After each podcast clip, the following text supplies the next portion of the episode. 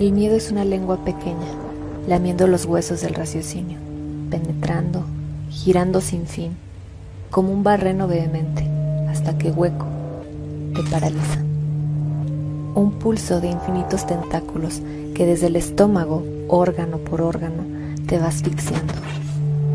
Así que hemos creado un espacio dedicado a contar relatos e historias con un tema en común, el terror.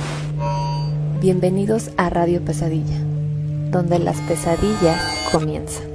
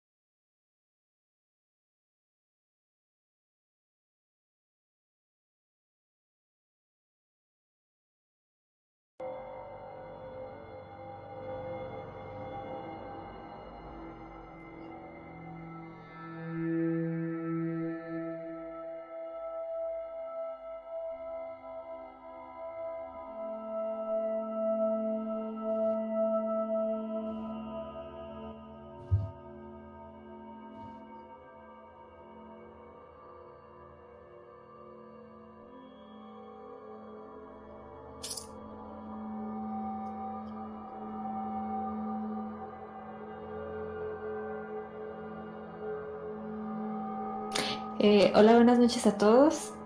Estamos aquí ya en nuestro segundo programa. Eh, les tenemos preparados algunos em, historias, algunos relatos y el tema del día de hoy que bueno, ya van a estar viendo de qué se trata. Em, para esto, bueno, también eh, vamos a, a recordar, mi nombre es Alejandra Gómez y pues les presento también a mi compañero. Eh, buenas noches a todos, aquí Oscar Hernández, otro sabadito más. Eh, esperemos que sea uno de tantos que, lleguen a ver en este programa. Y pues estamos muy contentos, ¿no? Este, de haber transcurrido en la semana, eh, de haber pues logrado un, un pequeño, pues una pequeña meta en lo que viene siendo este programa Señores, un anuncio que les tengo que dar para alegría de nosotros. Ya pueden escuchar estos programas en Spotify. A partir de, esta semana ya tuvimos la, pues la gran noticia de que nos aceptaron la publicación del programa a través de la plataforma de Spotify. Entonces, si no nos logran ver en vivo, eh, pues ya pueden irnos a buscar como Radio Pesadilla en Spotify y de ahí pueden escucharnos toda la semana. Oye, pues una excelente noticia, mi querido Oscar. Eh, una disculpa por ahí para los radioescuchas. Creo que la parte eh, donde los saludo y les doy la bienvenida no se alcanzó a escuchar en el máster. Eh, tuvimos por aquí un pequeño problemita técnico. Pero pues bueno, esa es una gran noticia porque esto quiere decir que pues no solamente van a tener este programa de Radio Pesadilla disponible para ustedes eh, pues cada sábado en la noche, sino que pues también pueden eh, escucharlo durante el resto de la semana una vez que se publique, pues por esa plataforma. La verdad es algo de bastante eh, muy sencillo para nosotros tenerlo disponible en cualquier momento y pues bueno, ahora sí que acompañarlos con las pesadillas en todo momento. Pues sí es. y pues, pues un, un, gran gusto para nosotros y un honor, pues como dices tú, poder acompañarlos no nada más los sábados, sino pues toda la semana. Así es, en buena hora. Eh, pues bueno, eh, como cada sábado los invitamos a que, pues bueno, e-, este programa eh, está hecho como un espacio principalmente para cada uno de ustedes radioescuchas, entonces el link ya está disponible para que empiecen a compartirnos sus historias, sus anécdotas, eh, situaciones extrañas que hasta el momento ustedes no hayan podido resolver o no hayan podido de manera lógica eh, pues encontrarle una razón. Eh, entonces, pues bueno, eh, saben que el espacio está abierto para cada uno de ustedes. Y de hecho ya tenemos algunas, algunas historias que nos estuvieron haciendo llegar a través de, a lo largo de esta, de esta semana que transcurrió. pueden hacerlo a través de un audio para mantener la atmósfera de terror y obviamente para que se pueda ver reflejada eh, pues esa, esa, anécdota vivida por, quien nos la pueda compartir. Pero si ustedes eh, no quieren hacerlo de esa manera, también nos lo pueden hacer llegar igual, de la misma manera, a través de, WhatsApp, a través eh, de un texto. Y bueno, si alguno de ustedes no quiere mencionar su nombre directamente, también pueden hacérnoslo saber. Nada más comenten primero que se trata de una anécdota o de una historia anónima y luego ya después nos hacen llegar eh, el tema de eh, pues su relato. Eh, así es, y ya tenemos un, comentario aquí, un saludito de parte de Brandon Torres que dice saludos a todos, profe Gus, buenas noches. ¿Qué tal Brandon? Muy buenas noches, espero que estés pasando, pasando una excelente noche y pues bienvenido, bienvenido a la transmisión, gracias por estar aquí. Así es. Eh, nada más una invitación a todos, eh, pues que le dan like a la, transmisión y lo compartan, que al cabo no les cuesta absolutamente ningún pesito. Ok, entonces pues bueno, ahí está, ahí está la invitación. Eh, algunos se preguntarán dónde está Carlos Vargas. por esta ocasión no nos acompaña de arranque, probablemente nos vaya a alcanzar un ratito más tarde. si es que todo, todo va bien por ahí con una actividad que tuvo de imprevisto. Pero pues bueno, ojalá que se nos pueda unir a esta transmisión y si no, pues de todas formas, pues nosotros eh, continuamos con esto. Eh, para comenzar y mientras por ahí nos, van haciendo, eh, nos van llegando sus comentarios y algunos de sus relatos, les platico rápidamente. Este segundo capítulo vamos a tener como tema principal las psicofonías. Antes de entrar de lleno a este tema en particular, se los comento de una manera muy, muy, muy, este, eh, muy simple.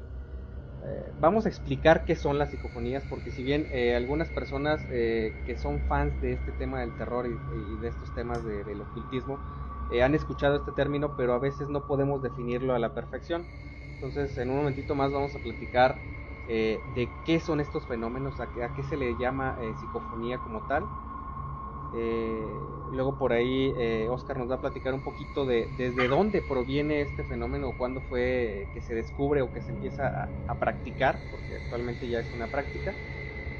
Y luego, eh, pues bueno, vamos a compartir también a través de Ale Gómez eh, algunas de las teorías, o sea, cuál es, cuál es la razón, de dónde proviene este fenómeno. Y claro, este es un programa en el cual nos gusta obviamente pues mantener el ambiente en suspenso y por lo tanto también traemos psicofonías eh, grabadas por nosotros eh, de manera totalmente accidental las que tenemos y algunas otras que fueron grabadas por algunos investigadores que también les iremos compartiendo. Entonces, eh, pues manténganse aquí en el programa y pues bueno, no sé si tengamos algunos otros comentarios. sí, aparte de... Pero se me perdió aquí. Dice, Ferre Macías nos dice saludos, brothers. Ok, un saludote para Ferre, que de hecho lo recuerdo del programa pasado, entonces un saludote para, para él. Y pues bueno, eh, bueno, ¿qué les parece muchachos si, si comenzamos entonces con, el tema mientras eh, pues se va llenando ahora sí que la bóveda de historias con un poquito más de anécdotas? ¿Les parece si comenzamos con el tema de una vez? Me parece. Sí, Ok, perfecto. Entonces, eh, bueno, ¿qué es una psicofonía? Eh, también en otras partes del mundo se les conoce como parafonías. Sin embargo, son, son términos que se utilizan para el mismo fenómeno. Y bueno, básicamente una psicofonía son fenómenos específicamente de voz o de voces eh, a través de dispositivos electrónicos, en los cuales se quedan registrados pequeñas eh, grabaciones o pequeños eh, momentos de grabación a los cuales se les puede adjudicar una palabra o una frase. Eh, lo interesante de estos fenómenos es que básicamente estos ocurren de manera no planeada. Les doy un ejemplo muy sencillo a los radioescuchas para que sepan de qué se trata. muchas personas han grabado desde los principios del uso de la cinta magnética, a lo mejor eh, conversaciones o probablemente eh, este tipo de, eh, no sé, como de, actividades para, para, fines de entretenimiento o para fines este, musicales o de, de, infinidad de situaciones, pero resulta que en esos pequeños espacios en blanco se han quedado otras cosas, cosas que originalmente no estaban ahí y que no tenían forma de ser generadas. Entonces, eh, por ahí el término eh, tiene una raíz etimológica a la cual no me voy a adentrar mucho porque eh, sería meternos ya en una parte de, a lo mejor de, encarcelar un poquito lo, que es este fenómeno. Y por ahí viene de, la palabra psique y de fonos. ¿Sí? Entonces, para, para ya definir finalmente este fenómeno y poder como que dar pie a esto es, eh, son todas aquellas grabaciones de audio eh, que introducen una voz externa a cualquier tipo de eh, grabación auditiva o audiovisual que nosotros estemos elaborando. Pueden llegarse a grabar a través de, de, llamadas, en videollamadas pueden ser capturadas, pueden ser capturadas también en un video, o en una nota, en un audio de voz, como los que nos están haciendo ahorita eh, llegar por los radioescuchas. Entonces, pues bueno, estos fenómenos eh, tienen diversas explicaciones, pero yo creo que sería importante conocer también eh, un poquito de la historia, mi querido Oscar. Correcto, sí. creo que es muy, cuando hablamos de, de temas pues paranormales, siempre dentro de las primeras cosas que, pues, que uno se acuerda eh, dentro de estos fenómenos, pues son las psicofonías, ¿no? Digo, a lo mejor no conocemos los nombres, el nombre de psicofonía como tal, pero sí siempre eh, tenemos, nos llega a la mente grabaciones, ¿no? Grabaciones de audio con sonidos que no son grabados a propósito y que realmente no, no, encontramos una explicación, ¿no? Es muy común eh, este fenómeno, aunque no parezca. dentro de las teorías más aceptadas de cómo fue que pues se acuñó este término o esta, esta eh, experiencia, pues se le atribuye, fíjense bien jóvenes, a un... Eh, era un productor de documentales, pero a la vez era cantante de ópera, así de, multifacético el señor Friedrich Jürgenson.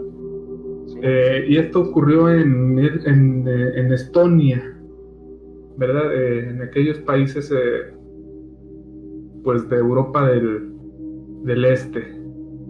Eh, él estaba de vacaciones en el año del 59, ¿verdad? Él eh, junto con su esposa pues tenían un, rentaron una cabañita en medio del bosque porque al señor le gustaba observar las aves, o sea, tenía como hobby pues esta fijación de, de observar las aves, de documentarlas, de, de, estudiarlas, de, o sea, le, le encantaba, ¿verdad? Sí.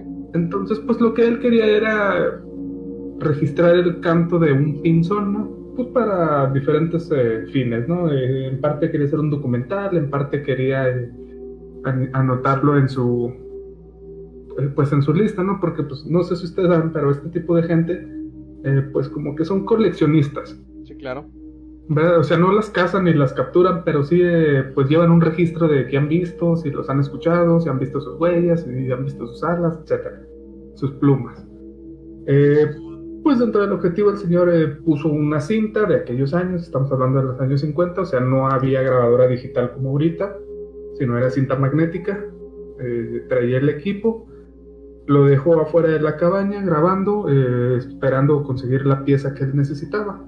Todo pasó con normalidad, no hubo ningún problema, pero aquí se dio cuenta al momento de escuchar la grabación que se escuchaban ruidos de fondo. O sea, sí se escuchaba el ave muy bien, sí se escuchaba el sonido de la naturaleza, pero eh, se escuchaban voces, cosa que él se le hizo raro, ¿no?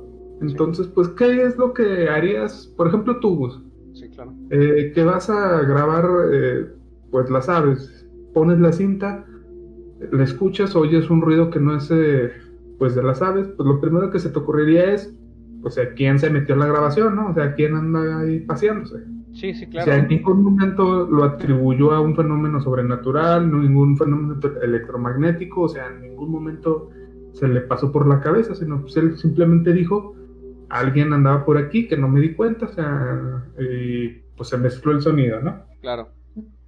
El señor eh, Friedrich tiró la cinta, este, y dijo, bueno, pues ni modo, mañana hago otro intento, ¿no? Y dicho y hecho, al otro día eh, volvió a grabar eh, el sonido de las aves, pero ahora sí se estuvo fijando, estuvo muy atento en que nadie se interpusiera, en que no hubiera gente cerca, eh, tomó las medidas necesarias, ¿no? Porque pues él quería su grabación. Claro, la quería de calidad. Es correcto, ¿verdad? Entonces todo pasó otra vez con normalidad, como el día anterior. Puso la grabación pues para ver cómo salió el, el audio. Y aquí ya se le hizo raro porque empezó a escuchar otra vez una voz. Y él pues dijo, pues ¿cómo, no? O sea, yo me aseguré que no hubiera nadie. Escuchando la grabación más detalladamente, se dio cuenta que él conocía esa voz. Y ahí fue donde ya se le puso, digamos que la piel de, gallina. Y aparte de que él conocía la voz, eh, lo escuchaba que lo empezaba, que le estaban hablando a él de una forma que solo su fallecida madre eh, le llamaba. Wow. Ajá, entonces eh, de mera casualidad, pues el señor Friedrich eh, logró captar la voz de su madre llamándolo a él, pues desde el más allá. Ya no hay evidencia, o sea, ya no hay registro, o sea, no se sabe si se lo robaron, si lo perdieron o si todo fue una invención. Sí. Pero pues como origen, pues se le atribuye esta pequeña experiencia a que de ahí salió eh, pues todo esto de las psicofonías. Exactamente, entonces así como lo comentaba hace un momento, muchísimas gracias Oscar, eh, la verdad es que este tipo de fenómenos por lo general son captados por accidente, sin embargo, eh, naturalmente la sensación que generan una vez que son descubiertos dentro de las grabaciones originales es espeluznante. En un momentito más, como lo anunciábamos al principio, les vamos a presentar algunas de las psicofonías más impactantes y que de hecho tienen un contexto totalmente comprobable eh, así como, como es narrado a través de la historia de, este personaje. Entonces, eh, pues bueno, quédense, manténganse en la transmisión y como siempre a los que se vayan conectando los invitamos a que nos apoyen compartiendo eh, el stream, dándole like a la página y, ¿por qué no?, también etiquetando a sus conocidos para que acepten el reto de Radio Pesadilla, que es pues iniciar el programa y terminarlo con la luz apagada y con audífonos para aumentar la experiencia. Ale, eh, tú nos tienes preparado algo también acerca de este tema de, las psicofonías, ¿no es así? Así es, eh, precisamente yo voy a hablarles sobre las teorías o bueno, qué es aquello que puede explicarnos la presencia de este fenómeno. Eh, hay diferentes opciones que han sido exploradas pues a través del tiempo para poder explicarnos estos fenómenos, ¿no? realmente a todo, sobre todo aquí en la actualidad, se intenta dar un origen, em, pues siempre intentando explicar, más allá de, lo paranormal, ver otras opciones que podrían estar generándolo. Entonces, em, entrando en tema, uno de ellos es la ventriloquía subliminal, se le llama. Eh, esta teoría va sobre todo a través de los investigadores que eh, de manera involuntaria al estar eh, realizando sobre todo aquellos que están haciendo teorías o están viendo todo esto eh, para intentar captar alguno de estos fenómenos, de alguna manera su subconsciente genera un movimiento de las cuerdas vocales para que se genere el sonido. Este sonido es imperceptible en el momento en que las personas están presentes o que están platicando, digamos. Sin embargo, es captado a través de los micrófonos y lo escuchan hasta que ya reproducen eh, lo que grabaron, ¿verdad? Entonces es una manera, digamos, que el cuerpo de manera subliminal trabaja eh, y es algo que no capta tanto más bien la persona, sino que se da cuenta hasta después del sonido y pues resultó que fue realmente eh, la persona que estuvo haciendo la investigación quien generó el propio sonido, de manera que no se dio cuenta realmente él que, fue así, ¿no? Ok, fíjate, esto está muy interesante. Eh, antes de continuar, Ale, porque esto es muy, muy, muy interesante, eh, quiero invitar también a los radioescuchas a que aquí lo que nosotros hacemos es poner todas las cartas sobre la mesa para conocer un poco más a fondo este tipo de fenómenos, pero la palabra final o la decisión final de, de cuál es la realidad que quieren adoptar, pues va a depender de cada uno de ustedes. Entonces, Aquí las cartas se están poniendo una a una en la mesa. Y pues esta es la primera, ¿no? Ale. Así es. Aquí en lo particular a mí me gusta mucho esta, esta teoría. Porque bueno, sí en el aspecto médico existe algo que son eh, lo psicosomático. Entonces, aquí es eh, cuestiones, por ejemplo, como el estrés, como cosas, tus pensamientos, te generan respuestas en el cuerpo. Por ejemplo, el estrés es un fenómeno psíquico, digamos, lo tienes en tu mente. Sin embargo, eh, te puede ocasionar, por decir algo, una úlcera en el estómago. La úlcera es real y lo generó tu mente. Entonces, es algo que mm, de alguna manera podríamos pensar, bueno, se podría transpolar, ¿no? En este, en, este, este sentido. Ok, muy interesante, la verdad. Bueno, otra de las teorías que tenemos son a través de interferencias radioeléctricas. Em, esto puede ser eh, a través del aparato que se está realizando. Sin embargo, sí se han visto eh, algunas maneras que se hacen para descartar esta teoría, eh, donde se utilizan algunas jaulas que se denominan de Faraday, donde lo que hace es intentar anular todas las interferencias eléctricas que, que hayan, pero no lo hace de una manera 100% fiable. De manera que puede ser que sí eh, no lo aísle por completo y eso sea lo que se capta en los sonidos, eh, porque no blindan por completo. Eh, sin embargo, bueno, pues es una, una teoría interesante que pues ya se ha estado descartando de alguna manera. Sí, claro. Digamos Otra que de las... Digamos que es la parte, sí, digamos que es la parte como más este, científica, ¿no? ya este es un enfoque un poquito más... Así es. Más científico, ok. Em, pues la otra teoría, ¿verdad?, que tenemos es em, la que está más difundida dentro del público en general, que eh, son sonidos que provienen del más allá o las voces de los muertos, ¿no? Ok. Entonces, el detalle con esta es que es eh, de un origen pseudocientífico, o sea, no podemos a lo mejor fundamentarla tanto como las anteriores, eh, porque pues es sobre todo en creencias, ya sea de carácter religioso, espiritual, de, alguna otra manera, que eh, no podemos fundamentarlo, digamos, en un 100% y que no podemos demostrarlo de alguna manera.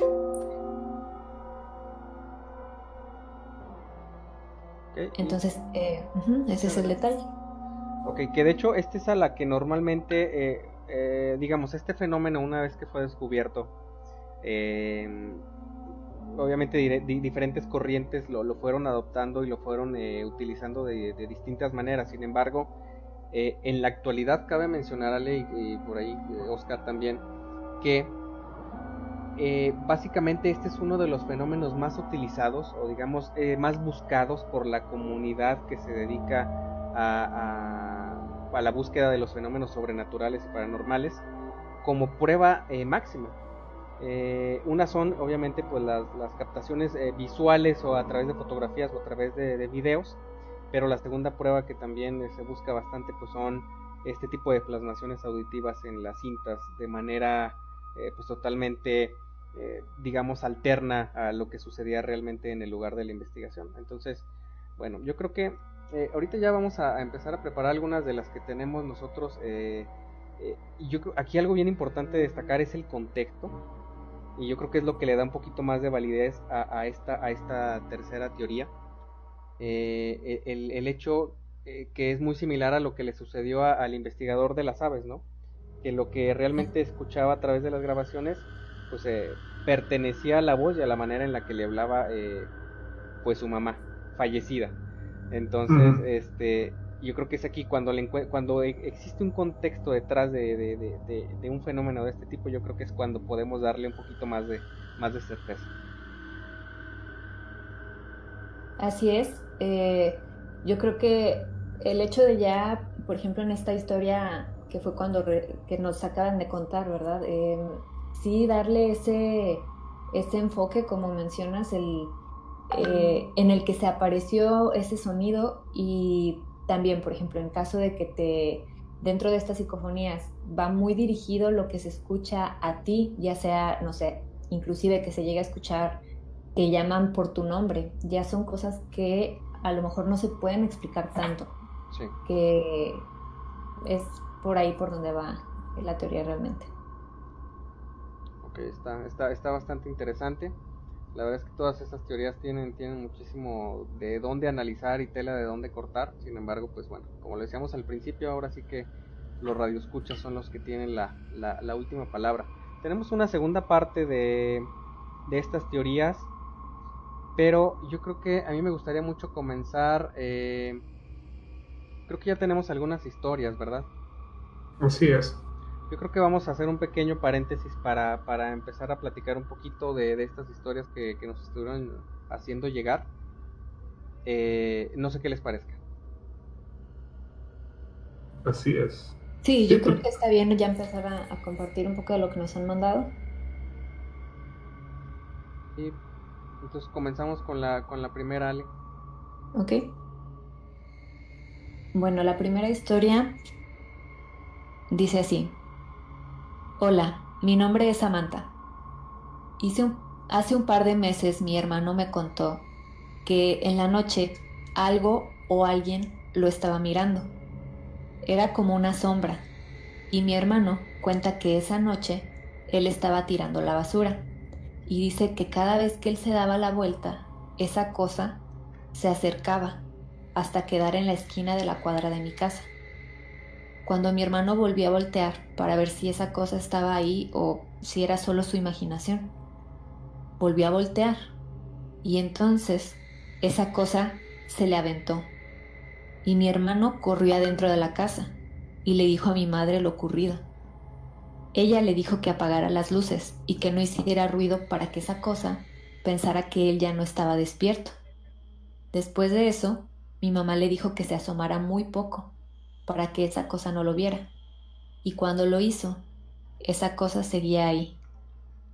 Mi hermano me lo contó después de que yo le preguntara por qué siempre se asoma entre las cortinas antes de que se duerma. Saludos desde Guadalajara, México. Oh, qué, qué, qué pesado no tener una presencia pues en la casa y que sabes que te está observando, ¿no? Y que ya ni siquiera puedes irte a dormir tranquilo por, pues, por el temor de que sabes que, que anda rondando por ahí. Sí, no, la, la, verdad es que es algo impactante. Eh, es algo impactante desde el simple hecho de eh, nosotros como humanos creo que siempre tenemos la certeza cuando algo es, es, es, real y algo está ahí. Pero yo creo que lo más difícil de todo es no solamente darte cuenta que no lo estás imaginando, sino verlo, o sea, y, percibirlo. Y a pesar de que a lo mejor lo ves en un instante y al siguiente ya no está, eh, pues se queda ahí contigo, ¿no? Yo creo que esa sensación te acompaña y no te, no te suelta. Sí, definitivamente esta historia sí, sí es, está bastante fuerte. Eh, te quita la seguridad de estar en tu propia casa, la verdad. O sea, tener a alguien observándote desde fuera, no poder dormir como ustedes lo mencionan, no sé, de verdad que qué fuerte lo que le pasó eh, al hermano aquí de Samantha. Sí, no, la, verdad muchísimas gracias a, Samantha por compartirnos esa, esa anécdota eh, y pues Estaría muy interesante que, que nos estuviera eh, que nos estuviera manteniendo al tanto este, de si todavía pasa, si ya no pasa, este para ver cómo, cómo anda la cosa por ahí. Ok, fíjate, y por ahí tenemos comentarios, dice, dice David, dice David Gómez, dice, ese sentir ha imperado mi cabeza en más de una ocasión, dice, y ahora más.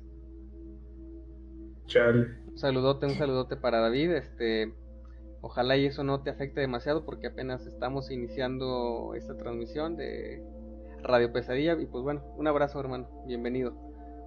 Así es. Tengo una, una historia y de hecho tiene que ver con psicofonías. Ok. ¿Verdad? Esta historia no me la mandaron, no es eh, una experiencia personal, ¿no? Si me, me dicen que eh, es un extracto. Espérame, se me perdió.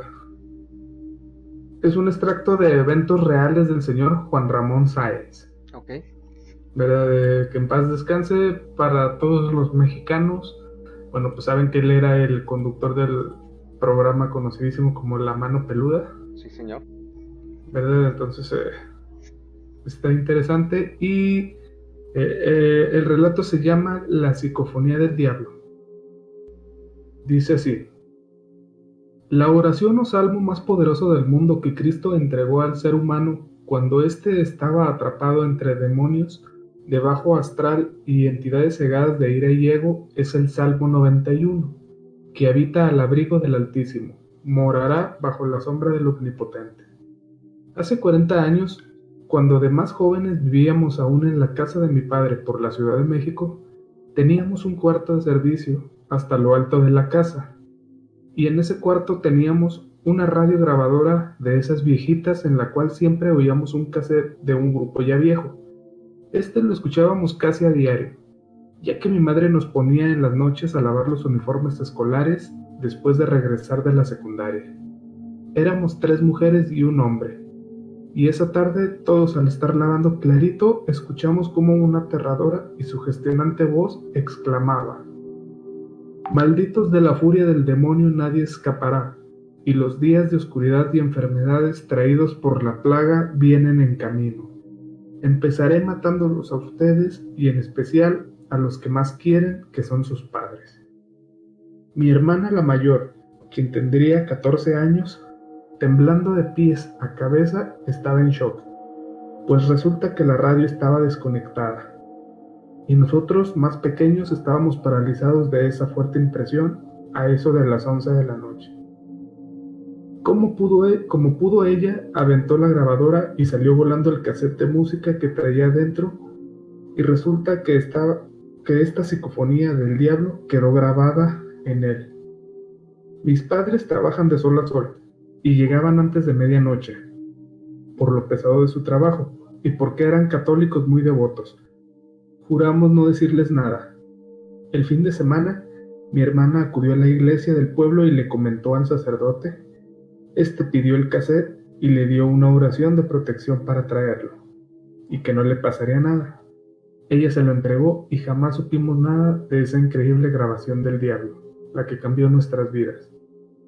Desde que la psicofonía llegó a esa iglesia, nos cambió la vida y mucho. Constantemente nos pasaban sucesos difíciles de creer. Todo era una pesadilla. Amanecían los animales muertos, como gatos, perros y hasta canarios también gusanos de carne podrida y el hedor era cada vez más nauseabundo. Mis padres nos llamaban la atención de estos fétidos olores y nos exigían nuestra parte de limpieza en el hogar. Nos empezaba a ir mal en la escuela, bajamos de calificaciones, pues casi no dormíamos. Mis padres caían rendidos y a la casa entraba una extraña visita, la cual no dábamos crédito, pues a su paso tiraba cosas, platos, trastes y hasta macetas. Parecía que no cabía en ella. Los cuatro nos abrazábamos aterrados, y esto cada día era demasiado. Mi hermana mayor y yo acudimos de nuevo al padre de la iglesia y éste no nos podía ayudar, o de plano no quería recibir, alegando que no tiene tiempo cuando en el fondo lo que tiene es miedo. Ya fuimos a varios conventos de monjas y nada. Mejor optamos por una sanación de unos hermanos cristianos quienes sin problemas nos escucharon y a pesar de que éramos menores de edad, nos creyeron letra a letra de lo que narrábamos. Aquí en la casa nació algo y es muy fuerte. Es como si estuviera habitada por demonios. Allí, a pesar de ser menores de edad, contestaron a nuestras dudas y nos han enseñado a acercarnos más a Dios. Ahora el problema es que esta infestación de demonios está separando a mi familia. Mi madre acusa de que mi padre la engañó y él se quiere ir con dos hermanos míos y los otros dos nos quedaremos con nuestra madre. Ahora nos odiamos casi a muerte. Meses después adquirí un conocimiento extraordinario y aterrador. Si, comparado, compraba el periódico, en él me aparecían fechas futuras de guerras, masacres, atentados, homicidios, y hasta una vez, leyendo un libro de historia, me apareció un párrafo donde decía que la Ciudad de México le lloraba a más de sus 10.000 muertos en el famoso terremoto del 85. Esto era muy fuerte para mi corta edad. No sé cómo ni por quién adquirí ese conocimiento increíble que me hacía mi vida miserable, pues yo vivía con la culpa de no poder decirle al mundo que sabía los sucesos que se avecinaban. Le conté a mis padres y estos me creyeron afectado de mis facultades mentales y me llevaron a un especialista. El demonio infestó mi hogar y fui con un psicólogo, pues después de años de, de esto, ahora está mi familia desintegrada La psicóloga me dijo que di un salto cuántico y liberé fuerzas indescriptibles, ya que mi casa está encima de unas tumbas paganas, y estas energías se quisieron alimentar de nuestra luz, pero lo que consiguieron fue absorber parte de nosotros.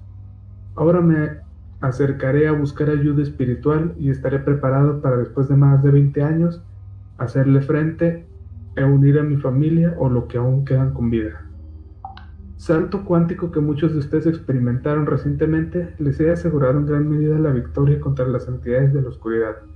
Queda un remanente que se puede ayudar a eliminar a miles de demonios de bajo astral que son atraídos por seres de luz que poseen una mayor energía, pues estas entidades se resisten a entregar su soberanía de tanto tiempo. Los estamos presionando y finalmente se retirarán en desbandada. Muchos de ustedes viven en carne propia este enfrentamiento que estamos librando, con el fin de que la Tierra pueda ingresar a la Confederación Galáctica de Mundos Libres y puedan ustedes experimentar la unidad, la existencia en una conciencia no dudable. No todo lo que ustedes han vivido son síntomas de ascensión. Las entidades negativas han provocado en ustedes enfermedades, relaciones, infestaciones, malestares y situaciones desesperantes como problemas respiratorios, fríos intensos, dolores, miedo, culpabilidad, agresiones psíquicas. Dios es tu pastor y nada te faltará. Pues ahí lo tienen muchachos. Ok. Muy interesante el relato, fíjate. Está, está bueno. Está, interesante. Ese final que viene está medio extraño. Pero se nota la. O sea, cómo han ido moldeando, digamos, la mente de esta persona. Eh, pues a pesar de, de todo lo que ha vivido, ¿no? O sea, empezaron con una psicofonía, eh, una grabación que se escuchó de la nada, eso los aterró. Y a partir de ahí empezaron una serie de, de situaciones. Eh, pues muy eh, peligrosas para la familia. Pero pues a partir de este pues momento de pues eh, de, problemas emocionales pues buscaron ayuda no en diferentes formas al final pues digamos que encontró una, una posible ayuda de forma pues ya hablando de saltos cuánticos este digamos como que buscó una salida no sí claro eh, y a lo mejor no iba por ahí, ¿no? Pero pues bueno, si esto hizo que, que esta persona lograra, digamos, encontrar un punto de tranquilidad, pues bueno, qué, bien para él, ¿no? Creo que eh, toda persona desesperada siempre va a intentar hasta lo último que pueda tener a la mano con tal de solucionar una situación como esta, que la verdad se escuchaba bastante, bastante grave. Entonces, este, pues bueno, muy interesante, la verdad, algo, algo fuera de lo común algo bastante fuera de lo común. Y, ok, miren, ya tengo por aquí preparada eh, la primera psicofonía. Eh, ¿Qué les parece si vamos intercalando algunas, algunas de las psicofonías que, tenemos listas con, con, los relatos que nos van llegando? Creo que tenemos ya también otro relato por ahí listo. Ok. Entonces, ok, vamos a escuchar esta psicofonía pero antes de escucharla, eh, les platico un poquito del contexto para que sepamos de qué se trata. Eh, por ahí, eh, esta psicofonía fue grabada por ahí en finales de los 70 casi principios de los 80 por un investigador español, catalán específicamente. a este tipo de fenómenos de, que llamamos psicofonía se les da validez todavía más cuando existe una respuesta consciente, es decir, que el investigador eh, de manera arbitraria hace una pregunta al aire y que eh, recibe una respuesta. ellos normalmente no se percatan de esta respuesta, sino, como lo comentaba hace un ratito Ale, hasta que pues este eh, se escuchan las grabaciones y se revisan con más detenimiento, pues es que pueden ver ellos eh, pues la existencia de este tipo de, respuestas.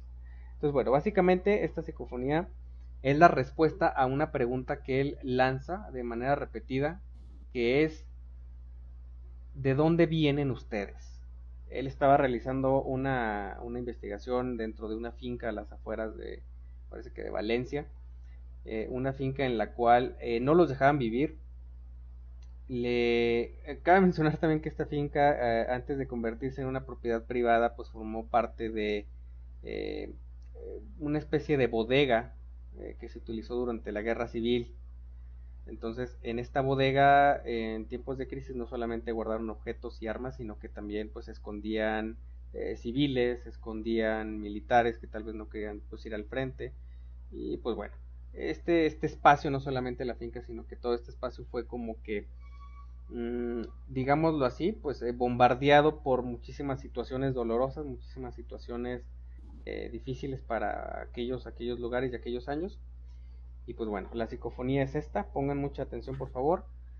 Y pues bueno, recuerden la pregunta que le hacen, no se escucha la pregunta, por eso se la repito ahorita, es ¿de dónde provienen ustedes? ¿De dónde son ustedes? y es lo que responde o lo que se encuentra digamos grabado en esta psicofonía después de revisarse y pues aquí va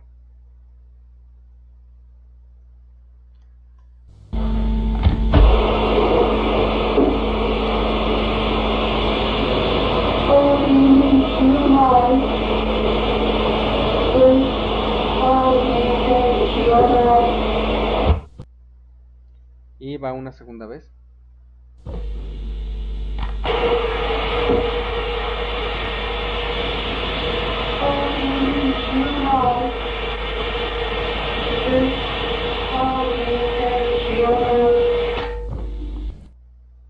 Ok.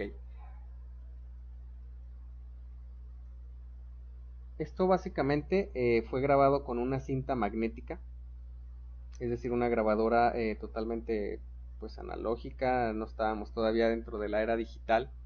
Eh, era una grabadora de, de, cassettes, de cassettes de audio. Y eh, no sé si alcanzan ustedes a escuchar eh, lo, lo, que dice la grabación, sino para, para, para decirles. La escuché, pero no, no le distinguí, pero de que se escucha una voz, se escucha una voz. Sí, igualmente yo se escucha como alguna frase, pero no puedo discernir. Sí, lo que pasa es que también cuando yo la escuché la primera vez, habla una palabra o menciona una palabra que, no es común y eh, lo que está diciendo es adimensional.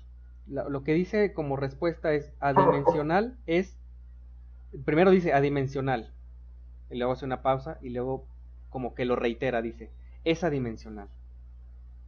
Si recordamos la pregunta, tiene muchísimo sentido porque le preguntaban, ¿de dónde vienen ustedes? Y ella, porque se escucha una voz de mujer, dice, adimensional.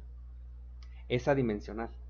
Entonces, ya teniendo esto en mente, lo vamos a escuchar un par de veces más para ver si ya lo podemos entender un poquito mejor. Y pues aquí va.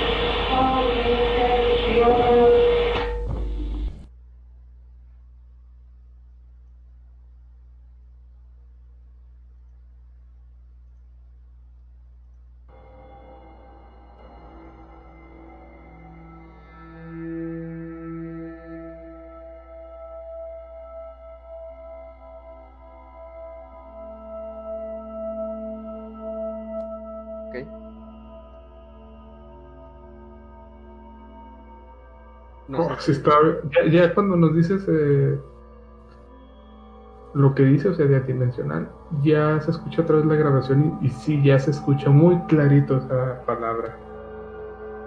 Sí, inclusive lo dice como un poquito lento. Sí, sí, se escucha claro ya.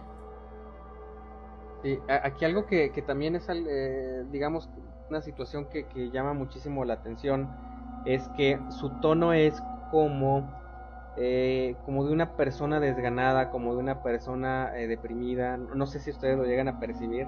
O sea, no es solamente una frase dicha por una voz y listo, no. Como que tiene y genera una sensación de, enrarecimiento, eh, el tipo de, tono y, la forma en la que modula la voz para decirlo, que, que la verdad es que dan escalofríos. Entonces, bueno, esta es una de las psicofonías más famosas, más famosas que existen desde, la, desde los 70 está esta, esta por ahí rondando por todas partes. Y pues bueno, aquí es una pequeña probadita de este fenómeno, de las psicofonías. Y pues bueno, seguimos eh, recordando por ahí a los radioescuchas a que eh, pues nos apoyen compartiendo la transmisión, eh, realizando comentarios a través de, la zona de, chat, porque pues bueno, a través de esa manera pues nos damos cuenta qué, qué opinan y cuáles son sus ideas acerca de, pues de, estos temas que estamos compartiendo. Eh, también está abierto el espacio a través de un comentario fijado para que eh, pues nos hagan llegar todas sus historias eh, o anécdotas. No importa si no, les, han pasado a ustedes. nos interesa también escuchar todas esas situaciones que le pasaron al tío, a la tía, al amigo o, o no sé. pero bueno, ojalá, ojalá y se animen a compartirlas. Por ahí está el número de WhatsApp. Y tenemos comentario, querido Oscar. Sí, David eh, Gómez nos dice, yo no quise prestarle atención por miedo a entenderle, no me sentía preparado. okay, pues sí, eh, sí, sí, no, la verdad sí estaba medio, eh, pues ahora sí, escalofriante. Porque pues para empezar el audio no es nítido, o sea, sí se escucha ruido de fondo, como estática, como muchas cosas, y eso ya hace que en primera pues te sientas incómodo, ¿no? Y luego empieza a escucharse esta voz que dice dimensional, y es que, como dices tú, se escucha medio eh, lento, medio desganado, pero también se escucha un poquito como, eh, como de dolor, ¿no? O sea, de, lamento, esa sensación me da, ¿no? Sí, exactamente. Entonces sí, sí, sí está escalofriante el, el, el, audio. Así es. Entonces, eh, pues bueno, aquí tenemos la primera de las eh, varias psicofonías que preparamos, perdón. Eh, esta no es la más espeluznante, se los, se los advierto desde ahorita. tenemos, tenemos otras que por su contexto y también por lo que dicen, yo creo que todos nos van a dejar ahora sí que los pelos de punta. Y pues bueno, yo creo que continuamos. Eh, tenemos otro relato también por ahí listo, ¿verdad, Ali? Sí, aquí ya tenemos otro preparado. Ok, entonces si gustas eh, compartirlo, eh, adelante. Muy bien. Bueno, hola, mi nombre es Jezrael y felicidades por su nuevo programa. Mm, dice, ayer en la madrugada como a las 3.30 de la mañana. Salí porque mi gato se salió y yo escuché un maullido muy feo. Creí que le había pasado algo a mi gato. Salí y caminé por la calle hasta ver unas plantas moverse. Yo pensé, entre las hierbas vi una criatura muy parecida a un gremlin que me estaba mirando fijamente. Yo no me pude mover y lo único que hice fue caminar hacia atrás. Yo escuché que me estaba siguiendo y me metí a la casa. No me pude dormir hasta las 5 de la madrugada, porque yo sabía que me estaba mirando desde fuera de mi casa. Ay. Ok, entonces, fíjate, este está, está muy peculiar porque eh, pude identificar perfectamente a, a, la entidad que, ahora sí que se le presentó, que se le, que le apareció ahí de, manera repentina. y, bajo esas eh, características, eh, ¿qué creen ustedes que haya sido? Ah, mm, no tengo idea. O sea, por el contexto, bueno, más bien dice que, pues que era pequeño, ¿no? Medio peludo. parecido a Gremlins. Entonces, eh, no sé qué criaturas haya, eh, pues dentro de la demonología o dentro de, eh, pues de criaturas espectrales, no sé en qué cabría este tipo de, aparición. De aparición. Fíjate que igual y dentro,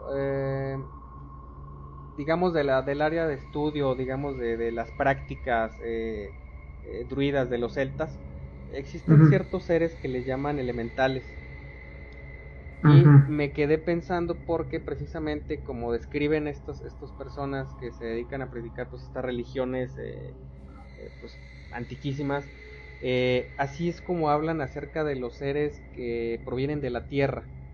También nosotros los podemos conocer como, como duendes, los, famosísimos duendes, que tienen apariencias eh, como pues, obviamente de, figuras pequeñas, pero eh, con características un poquito, digamos, no muy agraciadas, no muy agradables a la vista, que pudieran hasta aterrorizar o podrían generar temor a la hora de verlos. Entonces, eh, me hace pensar en alguna figura de algún elemental, probablemente fue lo que, lo que se encontró. Entonces, eh, eh, sin embargo, esto no le resta absolutamente nada, al contrario, porque según estas culturas y según estas personas que practican este tipo de creencias, son seres que pueden hacer tanto como cosas muy positivas para los demás, también pueden hacer cosas bastante dañinas. Entonces, pues bueno, ahí ojalá y que eh, eh, pues bueno nuestro querido amigo que nos mande esta anécdota este Israel creo que me parece que se llama este pues ojalá tenga cuidado. Y si le llega a pasar alguna otra situación pues ojalá y no la no le llegue a, platicar. Por ahí dice que es es hermano de Samantha. Entonces pues bueno un saludote también. e, es el hermano que nos comentaba. es el de el que le pasaron lo el de la criatura que lo veía. Eh, sí, sí, sí, sí, exactamente. Ah, chale. Entonces, pues bueno, al parecer por ahí eh, a nuestro querido amigo eh, Israel, pues tiene como que cierta atracción hacia ese tipo de fenómenos. Entonces, pues bueno, bienvenidos a esta comunidad y ojalá, ojalá y no les pasen ya nada, pero pues bueno, si les llegan a pasar, pues que, se animen también a contarnos eh, ese tipo de, de situaciones. Está muy interesante. Así es. Muy interesante. Muy bien. Y, ok, ya, ya tenemos por acá otro eh, relato que nos hacen llegar también por, por escrito. Eh, no sé si nos puedas apoyar a, a, a, compartirlo, mi querido Oscar. Uh, pues ahí mándame el... Ok, aquí está. Mm, pero ¿qué les parece si antes de eh, pues escuchar este relato que, nos mandan también desde Guadalajara, Jalisco, me parece. Eh, eh, escuchamos la segunda psicofonía. Ok, dale. Muy bien. Segundito. Ok, esta psicofonía vamos a tener que ponerle un poquito más de atención porque la calidad, eh, si no mal recuerdo, es, es menor, o sea, existe mayor cantidad de interferencia, pero eh, es más notorio lo que por ahí se presenta en el fenómeno de la psicofonía. Entonces, pues bueno, atentos ahí por favor.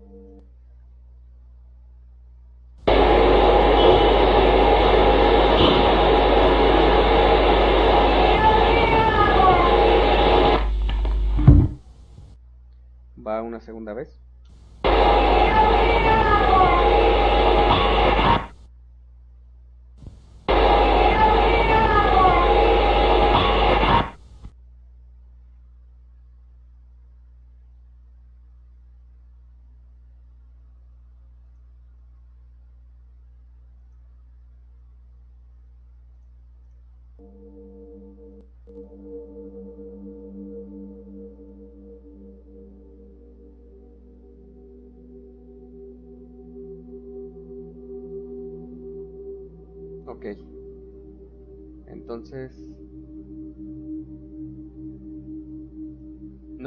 Alcanzaron a escuchar lo que, lo que dice.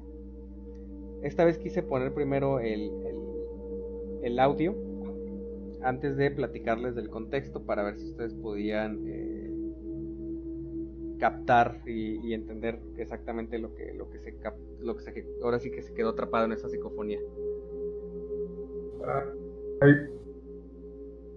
No, no, no le entendí lo que, lo que decía.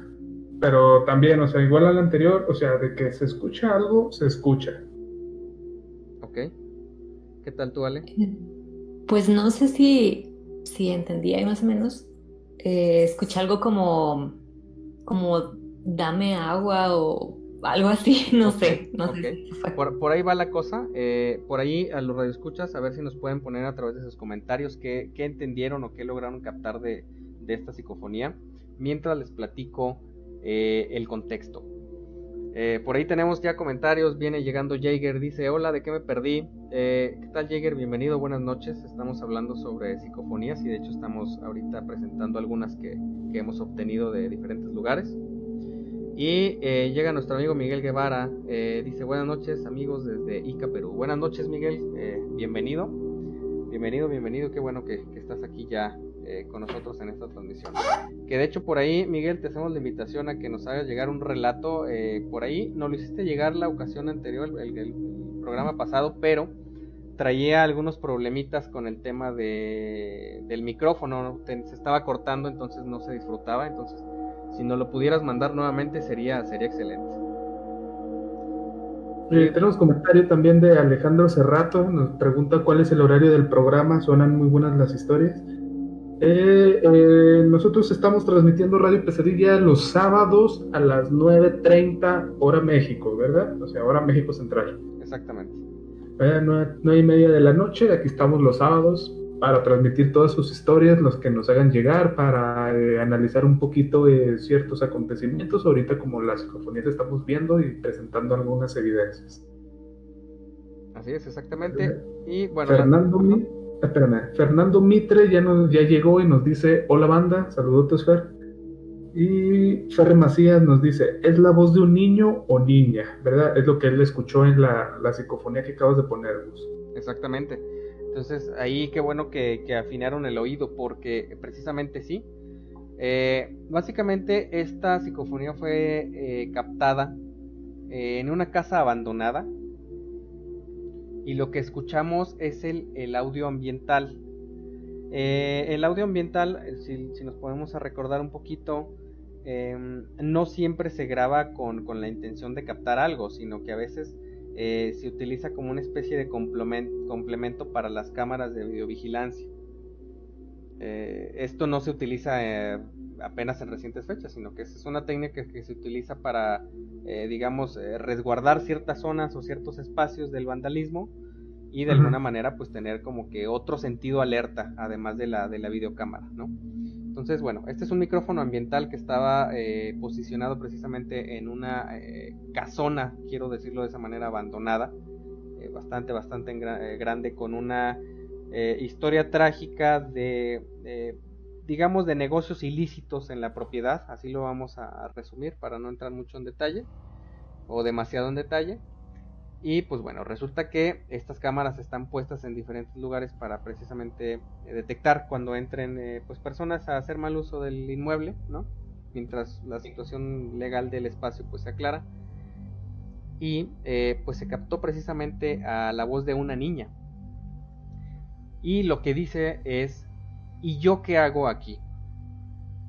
Es una voz eh, que está alarmada, es una voz que está como asustada y precisamente busca esto, busca saber eh, o explicarse de alguna manera cómo es que llegó a ese lugar. Entonces, la escuchamos nuevamente y profundizamos un poquito más en este contexto porque creo que lo vuelve un poquito más, más terrorífico. Entonces, ponemos atención por favor para escuchar nuevamente.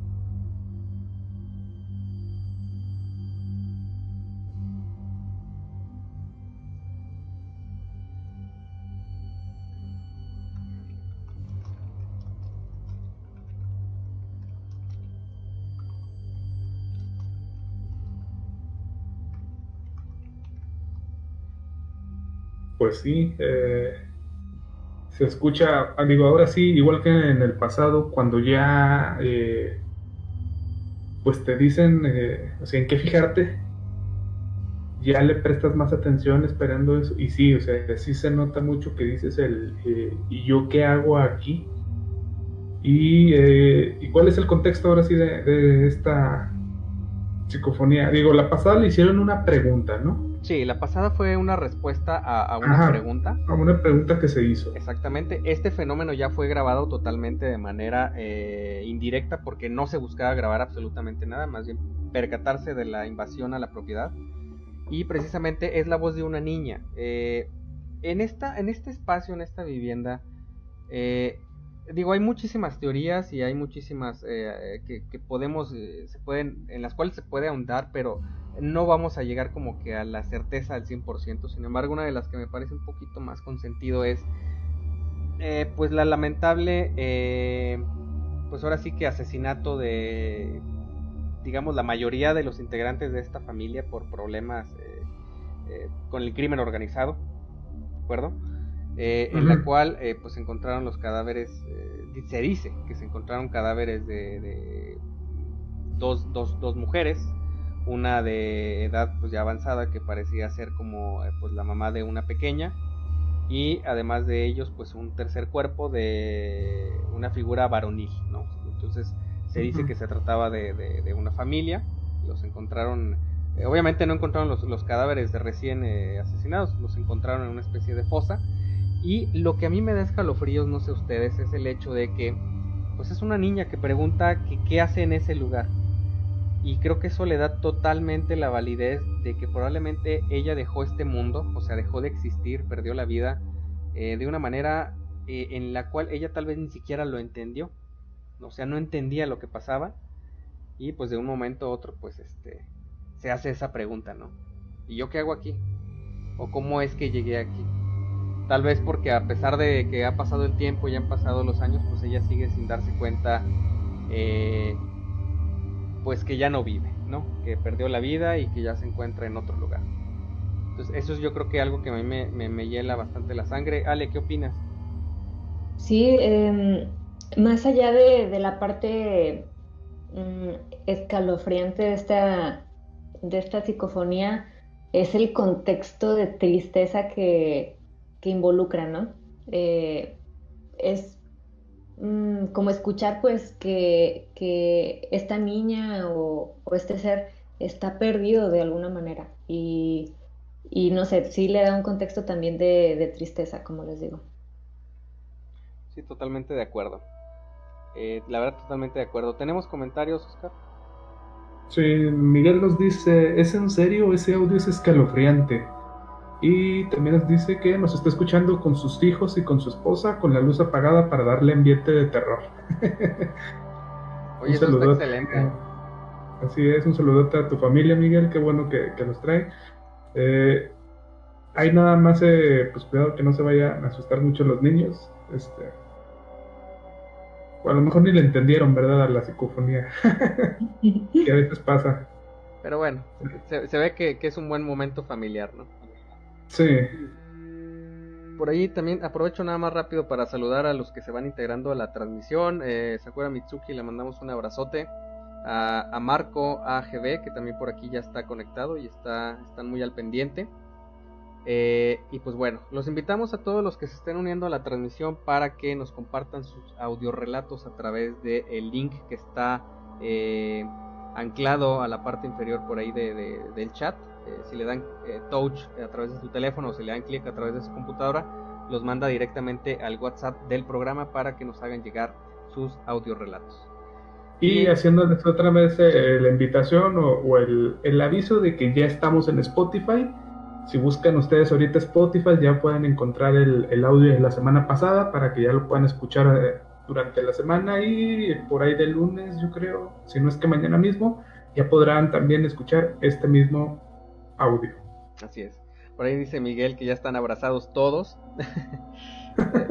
y eh, dice por acá Jaeger, eh, acabo de llegar y ya están repartiendo terror. Pues es la idea, mi chavo. David nos dice, yo también escucho con la luz apagada, sí hace mucha diferencia. Y parece ser que aquí ya Fernando ya nos está mandando una de sus historias. Entonces ahorita la, la leemos, porque ya tenemos una en fila. Sí, tenemos una aquí en fila, eh, entonces ahorita un momentito más y la, y la leemos. Entonces, Ale, eh, no, ¿quién la tiene? La tiene Oscar. Así es. Sí, aquí la tengo. Ok, adelante. Eh, nos dicen, hola, antes que nada felicidades y mucha suerte con este nuevo proyecto. Como siempre, estamos aquí para contar algunas de nuestras anécdotas. Hace unos años, la abuela materna de mis primas se enfermó y fue internada. Durante el tiempo que estuve en el hospital, mis primas se quedaron con algunos días en casa de mi abuela, quien con ayuda de mis tíos cuidaban de ellas, para que mis tíos, o sea sus padres, pudieran estar al pendiente de la señora Luisa, así se llamaba la abuela de mis primas. Todos en casa queremos muchísimo a mis tíos, los más chicos, pues siempre han estado al pendiente de todos, y al no, llevar, al no llevarnos muchos años de diferencia, la convivencia con ellos ha sido y es de lo mejor. En fin, uno de esos días, la señora Luisa se puso muy grave y la mayoría fueron, al hospital. Mi tío se quedó con mis primas. Él le sirvió de cenar cuando vio por la ventana pasar a uno de sus hermanos. Él salió para preguntarle por el estado de salud de la señora y justo al salir de la cocina sonó el teléfono. Él respondió y la voz era de, la, de doña Luisa, quien le agradecía por cuidar a sus nietas y le pedía que siguiera al pendiente de ellas. Él le dijo que sí, que no se preocupara, que se mejorara y que las niñas estaban bien. Doña Luisa le dijo que las abrazara y que no fuera al patio. Mi tío colgó el teléfono y quedó con la duda. Él cuenta que se acercó al pasillo que daba al patio de fondo cuando se abrió la puerta de la entrada y para su sorpresa, era su hermano al que minutos antes había visto pasar. Él se acercó y preguntó por mis primas y le dijo que doña Luisa había fallecido. Aproximadamente llevaba dos horas de haber fallecido. Mi tío no podría creerlo y le dijo que no era verdad pues acaba de terminar una llamada con doña Luisa. En ese momento, él recordó lo que le dijo y siempre ha pensado que ella le avisó de algo que entró a su casa. Hasta la fecha él ha cumplido su promesa y aun que al poco tiempo mis primas perdieron a su mamá y a los 11 meses a su padre, la familia y él han estado al pendiente de ellas. Y en ambas muertes, tanto su hermano y su esposa, mi tío ha recibido llamadas donde las voces han sido de ellos, y le agradecen y le encargan a sus hijas. Mi nombre es Judith de Guadalajara y seguimos escuchándonos. Pues ahí tienen jóvenes un relato eh, escalofriante y, ya ha habido también de este tipo. Si, me acuerdo exactamente dónde eh, lo tengo guardado, de gente que fallece, pero aún así logran transmitir un mensaje. Y también eh, lo más preocupante de esto no es las llamadas que recibió, porque pues al final de cuentas son llamadas pues, de agradecimiento, ¿no? Aquí el problema es qué era ese ser que vio pasar por el pasillo y del que le advirtió doña Luisa que no se acercara. ¿Tú qué opinas, Ale? ¿Qué te parece este relato? Ay, pues em, está interesante eh, este tema, que hay algún tipo de comunicación ahí eh, muy próxima a la muerte que, que tuvo la señora. Y y cómo tomar esa, esa advertencia ¿no? que les dio. Yo creo que esa es la parte interesante de, este relato. Si bien, como comenta Oscar, se puede tomar del, lado menos preocupante la llamada, eh, sí eh, de lo que les advirtió sobre todo. Entonces, pues sí, para pensar. Sí, no, eh, yo creo que, yo le soy sincero, francamente, eh, bueno, primero que nada, muchísimas, muchísimas gracias por, por ese relato eh, desde Guadalajara, Jalisco, un saludo para allá. Eh, la verdad es que independientemente de que sea un familiar tuyo, yo creo que es un choque impresionante. O sea, saber que acaba de fallecer, pero ya te está dando un mensaje. Es como, no lo sé yo. pudiera parecer para muchas personas algo muy, muy bello, pero no deja de ser escalofriante, ¿eh? Creo que no deja de ser perturbador y no deja de ser algo eh, impactante para quien lo vive y para quien lo recibe. Eh, entonces, pues ahí muchísimas gracias por ese relato. Eh, nos deja pensando, ¿no? Porque cuántos mensajes no habremos recibido de algunos seres queridos y, a lo mejor no, no, tuvimos la atención para, para verlos. Entonces eso es algo, algo bien interesante también.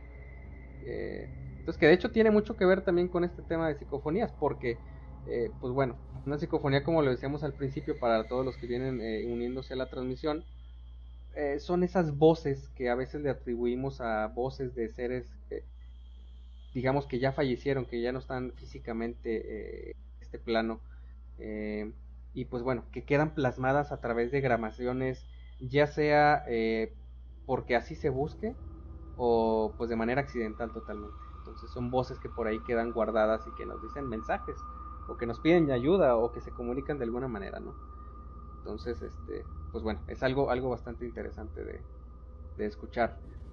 Eh, ok, bueno, yo creo que sería buenísimo en este momento, Ale, eh, por ahí si nos puedes compartir antes de continuar, porque ya tenemos aquí ya eh, varias, varias anécdotas más preparadas.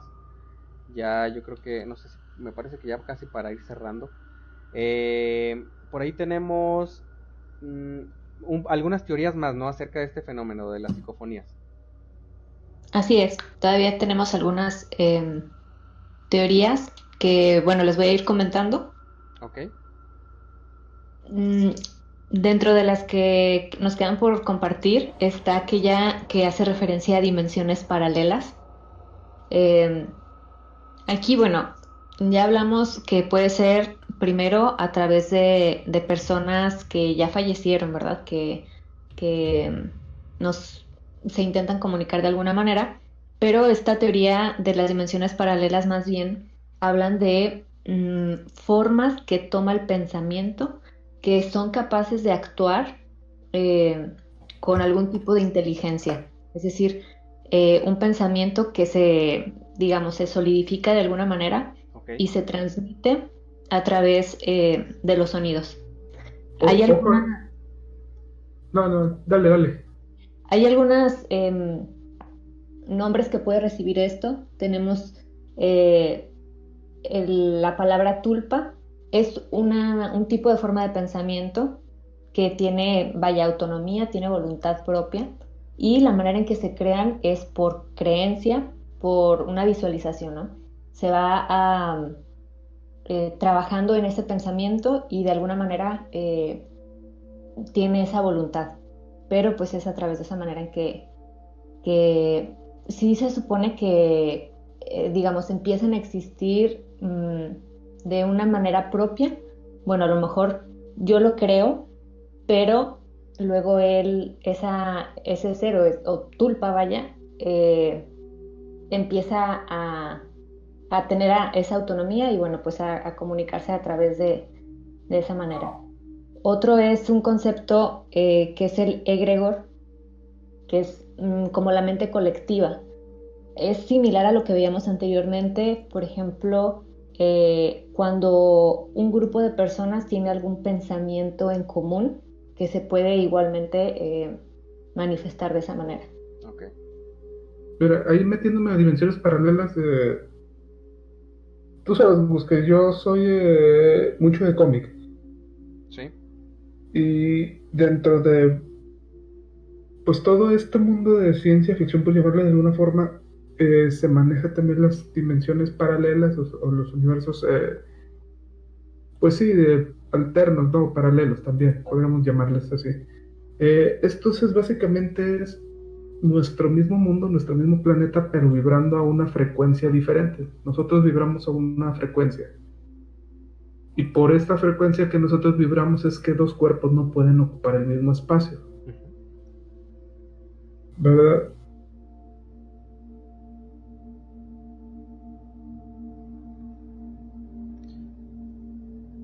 Escuchamos, Oscar.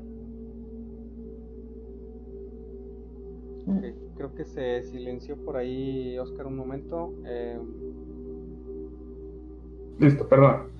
Eh, les decía, eh, vibramos todos a una frecuencia y por esta misma frecuencia que nuestras células, de átomos vibran, este, es que dos cuerpos no pueden ocupar el mismo espacio.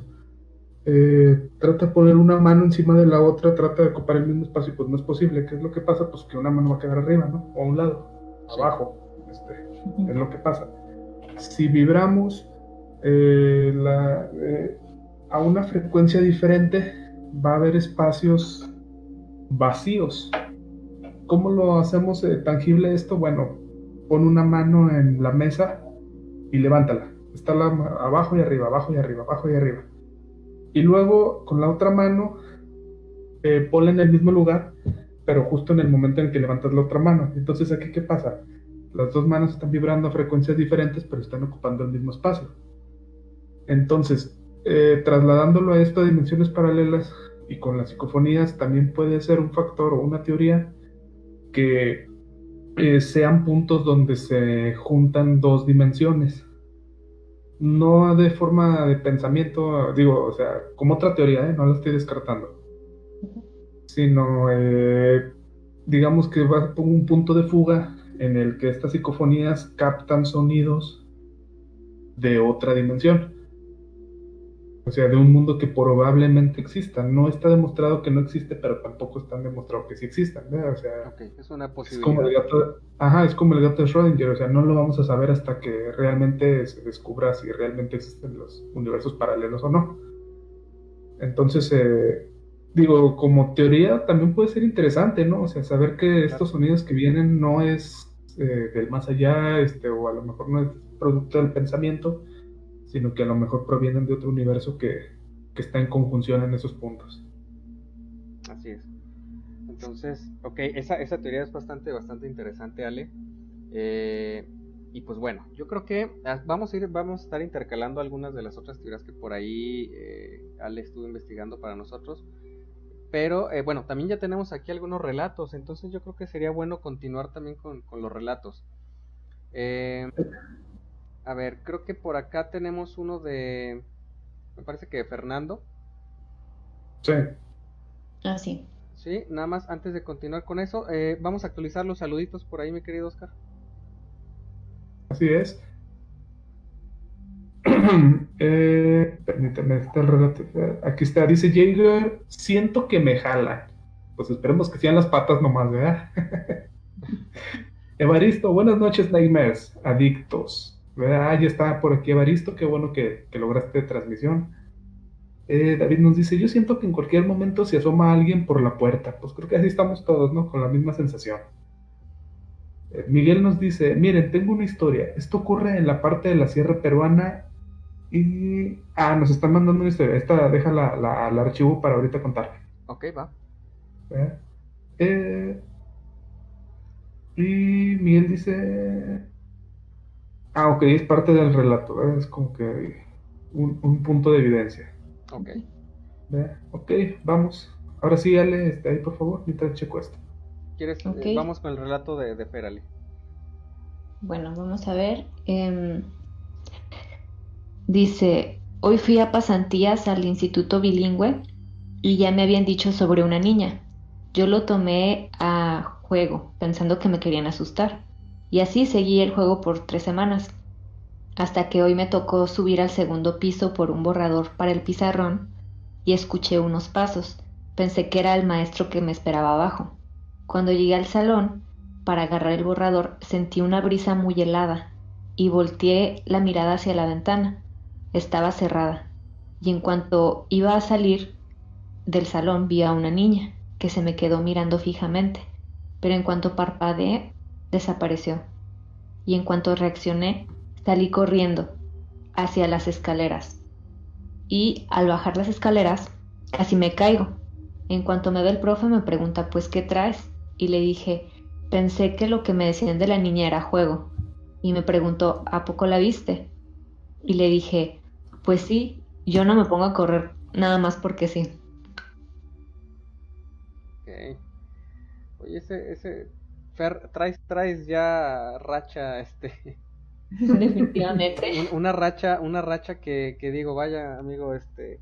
De verdad, ya, ya van, no, o sea, no hay semana que no te pase algo. Yo creo que te vamos a ir a acompañar en alguna investigación próximamente.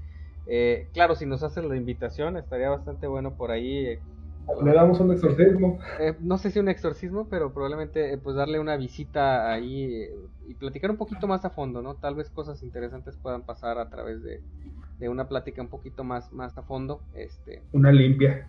¿Verdad?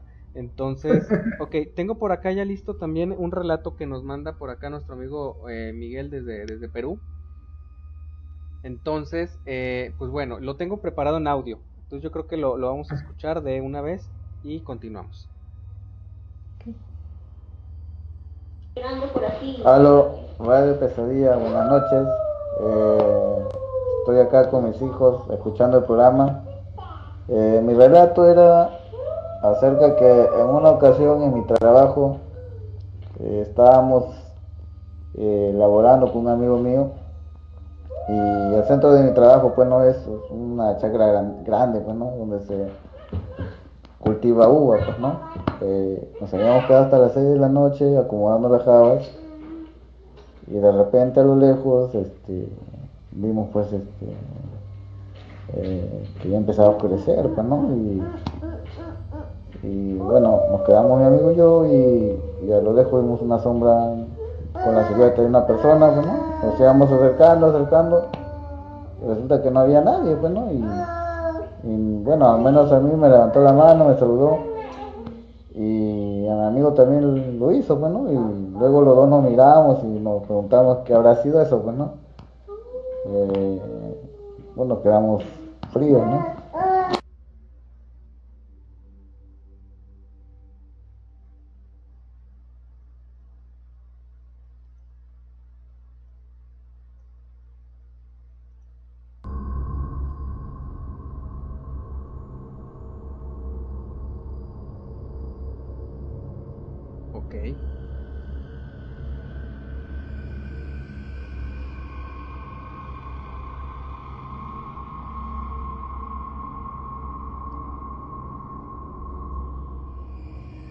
Interesante esta historia ¿eh? también. Para que vean que no nada más en México eh, pasan este tipo de cosas, sino en todo el mundo. Así es. Eh, ¿Y qué habrá sido, señores? ¿Ustedes qué creen?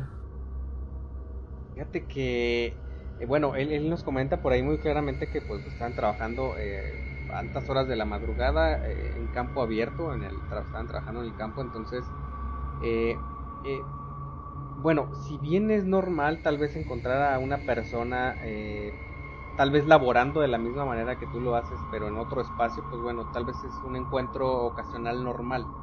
Pero me llama la atención que, que, que esta entidad eh, en un momento u otro se espuma, ¿no? O sea, ya no está ahí.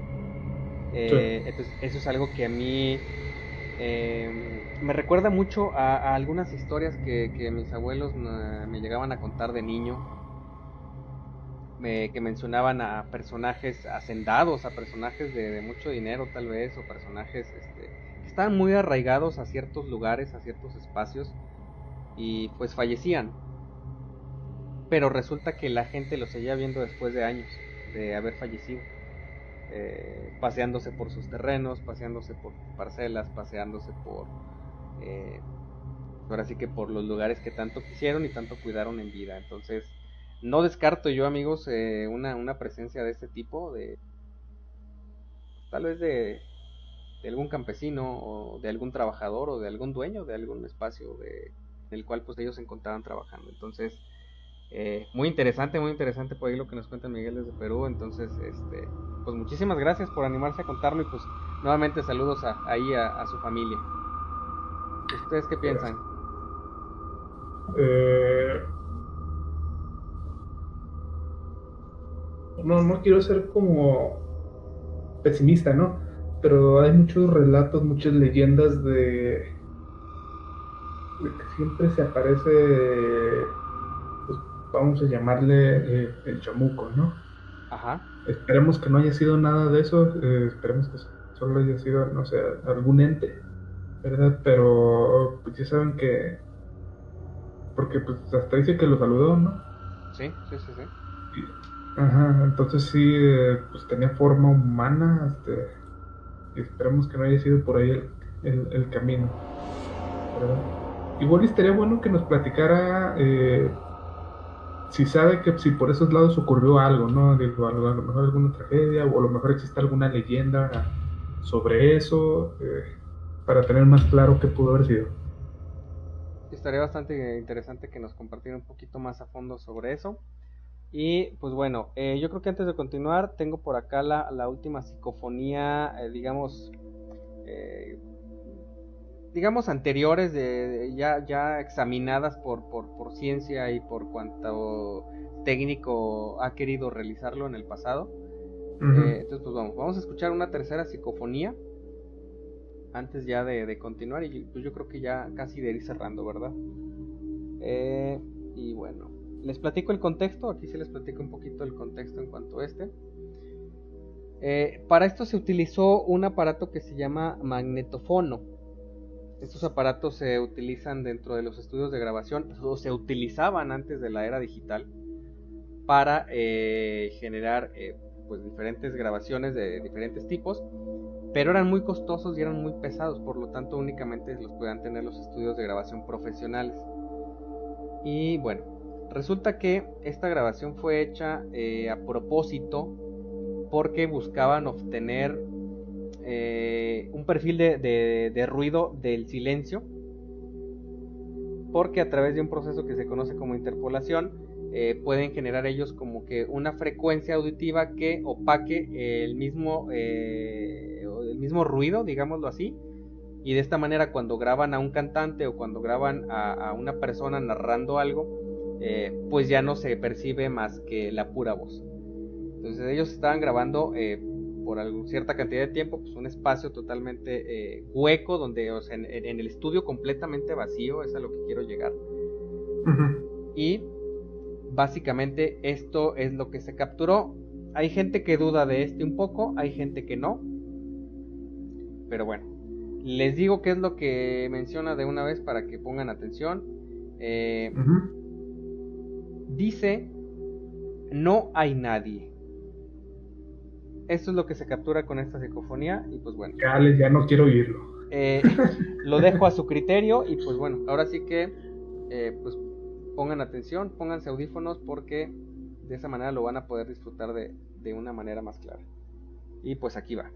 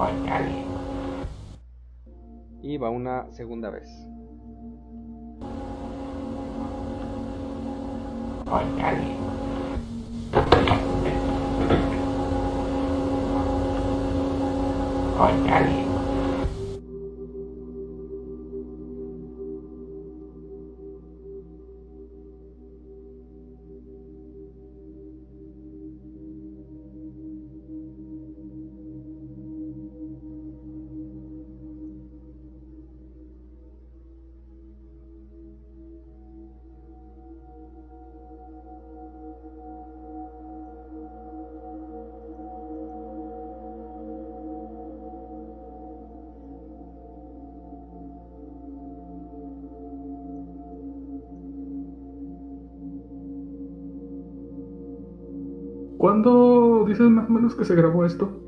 Esta, esta fue grabada eh, por allí a finales de los 80 eh, se utilizó una especie de cinta magnética.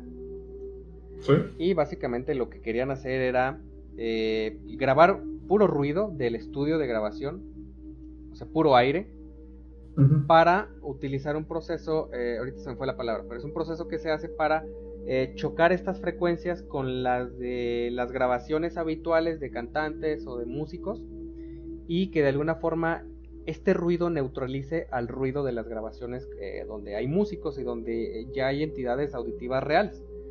Entonces, se busca un ruido limpio, obviamente, eh, con la duración similar a, lo que, a la, cantidad de cinta que vas a utilizar en la, en la, grabación para la persona que vas a grabar. Por ejemplo, si vas a grabar durante cuatro horas a un cantante, eh, necesitas un ruido blanco de cuatro horas. Entonces, eh, el problema y por lo que ellos se percatan es que obviamente eh, dejan el estudio activo, no se están las cuatro horas ahí, pues ellos se salen, ¿no? Así, así de sencillo. y una vez que regresan, pues paran, ya está, ya, obviamente pues la cinta está terminada y paran ellos el proceso de las máquinas para la grabación. Aquí lo importante y lo curioso es que eh, estos, estos cuartos de grabación o donde están los micrófonos grabando el ruido están totalmente aislados. ¿Sí? Están absoluta y totalmente aislados. De hecho, al principio se escuchan como unos, un pequeño como clic y al final también. Pero eso es por eh, el recorte que le hacen a la cinta para poderlo, digamos, aislar, ¿no? Eso ya es de la postproducción. Entonces, pues bueno, aquí está esta. Eh, por ahí creo que tenemos comentarios acerca de esto.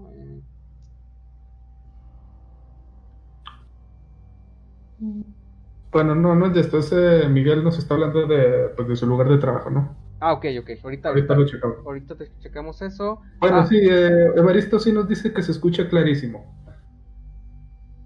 Ok, entonces pues bueno, este es más reciente, este ya no es tan, tan anterior. Eh, pero bueno, pues ahí está, una, una psicofonía más.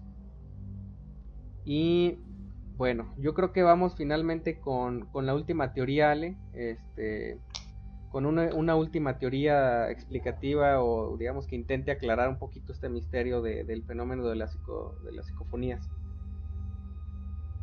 Ok, em, bueno, ya la última que les comentaré es am, una que hace referencia a voces en el aire o ecos del pasado.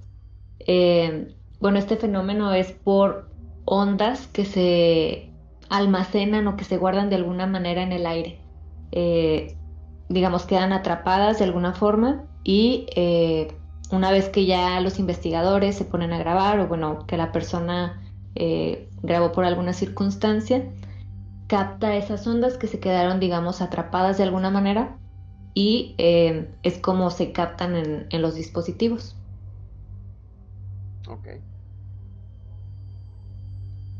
Ok, esta es una, una, una explicación más que se le trata de dar este, este fenómeno. Digo, claro fenómeno porque claro que sucede y realmente pues tenemos muchísimas evidencias. Eh, entonces, me, me parece, me parece interesante. Me, me parece muy interesante esto porque mis abuelos eh, siempre comentaban, así como un pequeño paréntesis, eh, que cuando un familiar eh, había pasado toda su vida en un solo lugar, por ejemplo, en, la misma casa, y recientemente fallecía, eh, se podía percibir precisamente este tipo de ecos. No tanto que los grabaran, sino que realmente los podían escuchar. O sea, tal vez estaba tan, tan fuerte la energía o, o la onda estaba tan entera todavía, no sé, que eh, pues podían escuchar algunas de sus frases, algunos de sus llamados, eh, o inclusive algunos de sus, eh, no sé, de los ademanes o cuando carraspeaban la garganta o cuando tosían. Entonces, esto es algo que se platica desde mis abuelos, eh, mis papás nos, nos lo han contado a nosotros y la verdad yo no he tenido la, la- no la oportunidad, sino más bien no he tenido eh, la necesidad de, o no ha sucedido pues en mi familia que alguien tan cercano, por fortuna, pues fallezca, ¿verdad? Entonces, eh, no hemos vivido ese fenómeno, espero no experimentarlo yo, pero me parece muy similar a lo que nos comenta Sally. Así es, yo en lo particular tengo una anécdota para com- a comentar acerca de esto. Em, como lo mencionas, no tanto, a mí no me pasó precisamente eh, como una psicofonía como tal, sino haberlo escuchado en persona. Eh, fue precisamente en la Catedral de Durango. Sí. Eh, estando en, este lugar que en el patio. Ajá, exactamente. Eh, estando en el patio donde se reúnen para el coro, eh, estábamos a la espera de que llegara el resto de las personas. Y precisamente se escuchó como en el pasillo que conecta, eh, pues donde está el altar, vaya, y, y el, el patio como tal, algunas voces que eh, correspondían a compañeros de nosotros. Eh, se escuchaban como conversaciones y bueno, pensé yo, ok, yo creo que ya vienen llegando. Eh, pero bueno, pasó más de media hora y no, no salieron a través del pasillo, ¿no? Entonces fue algo extraño, pensando que, que realmente, no sé, ah, pensamos que ya habían llegado, pero no. Eh, pasó yo creo que otra hora más y fue cuando ellos llegaron. Y dije, bueno, a lo mejor solo yo lo escuché, ¿no? Y les pregunté, dije, oigan, es que yo escuché como que ya los había escuchado platicar en el pasillo, ¿no? Que, que ya habían llegado y ellos no, o sea, realmente acabamos de llegar ahorita, pero la voz como tal era de verdad muy reconocible de que eran ellos, no sé qué sería ahí. Eh, puede ser un poco aunado esa teoría de a lo mejor, no sé, por el tiempo que pasamos ahí, que pues era mucho, de alguna manera se ha quedado atrapada la voz, no aplica a lo mejor aquí como veíamos en, en estos comentarios anteriores de que fuese eh, alguien que falleció, ¿no? Sino alguien de nosotros mismos que dejó ahí alguna huella. Va, va, está interesante porque pues tanto como Gus y como yo pues también conocemos ahí donde nos estás hablando, Ale. Y yo personalmente no recuerdo haber experimentado nada eh, ahí en Catedral. Eh, pero pues también hay que recordar que no está exenta, ¿no? Para empezar es una iglesia que tiene que 400 años. Este, en segunda, una de las leyendas más famosas de aquí de, de la ciudad ocurrió ahí. De, para quien no conozca, o más bien para quien no es de Durango, que hay una leyenda muy famosa que se llama El confesionario que movió el diablo. Ah. Para no hacer la leyenda tan larga, eh, pues básicamente es un hombre que era un vividor, eh, era un vago, no trabajaba y pues se le hizo fácil venderle su alma al diablo con tal de pues obtener todo lo que él quiso, ¿verdad? Se le presentó un Catrín, le ofreció el trato, eh, lo sellaron y pues este señor se dio la vida de, de lujo, ¿verdad? Pues, porque le empezó a llegar dinero, le empezó a llegar mujeres, este, todo, ¿verdad? Pero pues con, conforme empezó a pasar los años, como que se empezó a arrepentir de, lo que había hecho, ¿no? Porque pues eh, no todo era miel sobre hojuelas, ¿no? Sino que cada vez empezaban a haber más cosas negativas. Y pues por ahí decidió este señor irse a confesar eh, directamente en la catedral. Eh, pues, se llevó al confesionario, estaba el padre sentado ahí dentro. Y pues cuando empezó a confesarse, eh, se empezó a, a incendiar este confesionario. De hecho, el padre quedó atrapado dentro. Y pues se, cuenta que murieron ambos, ¿no? Ahí eh, eh, en media confesión. Y pues nosotros hemos visto ese confesionario, ¿verdad? No me digas que no está intacto, Gus. No, no, la verdad es que es un confesionario, eh, es muy bonito en sus acabados, porque artesanalmente sí es muy bonito. Artesanalmente es, algo impresionante, impone muchísimo ese, confesionario. Mm. Sin embargo, sí tiene sus detalles, obviamente está pegado a, una de, las paredes y es difícil eh, tener el acceso visual como para ver si le pasó algo, pero sí tiene retoques hechos por un daño eh, severo. O sea, ese, confesionario sí fue eh, recuperado de, alguna situación bastante, bastante poco común, pero cabe mencionar lo siguiente. según esta leyenda que pues ya está muy arraigada en nuestra ciudad, pues bueno, e, el confesionario fue movido como si el aire eh, lo levantara totalmente y lo agitara. De tal manera que pues eh, da muerte a estos dos personajes. Pero si ustedes se acercan y ven el tipo de madera, es algo que difícilmente cuatro o cinco personas podrían levantar.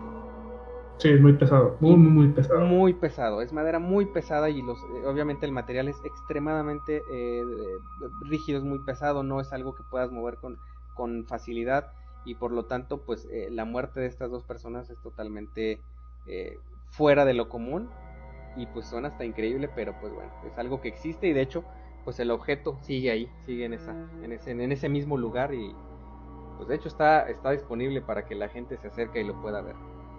Así es, sí, sí, está muy eh, de fácil acceso y como les decía, eh, o sea, la misma catedral ya tiene pues eh, experiencias, ¿no? Entonces ahora lo que nos comenta Ale, pues puede ser cierto, ¿no? Digo, también nosotros pasábamos muchas horas ahí, ¿no? tratando de relacionarlo a, la teoría que nos da Ale de pues de que el viento o el aire guarda pues energías. Pues igual y, y sí, ¿no? O sea, por ahí eh, pues nuestras voces este, se pudieron haber ahí este, quedado almacenadas. ¿no? También ya ven que dicen que las paredes oyen, ¿no? Y que las mismas muros pueden guardar estos sonidos, ¿no? Entonces, eh, pues por ahí pudo haber sido, ¿no? Pero sí está... O sea, me imagino que sí, cuando te enteraste que todavía no llegaban eh, estas personas, sale, pues ahí sí fue donde ya dijiste, ah, caray, ¿no? ¿Qué pasó? ¿Qué pasó aquí? Exactamente. No, la verdad es que es muy interesante y, ok, por ahí eh, va un aviso para Radio Pesadilla para todos los que se encuentren todavía con, eh, acompañándonos en esta transmisión.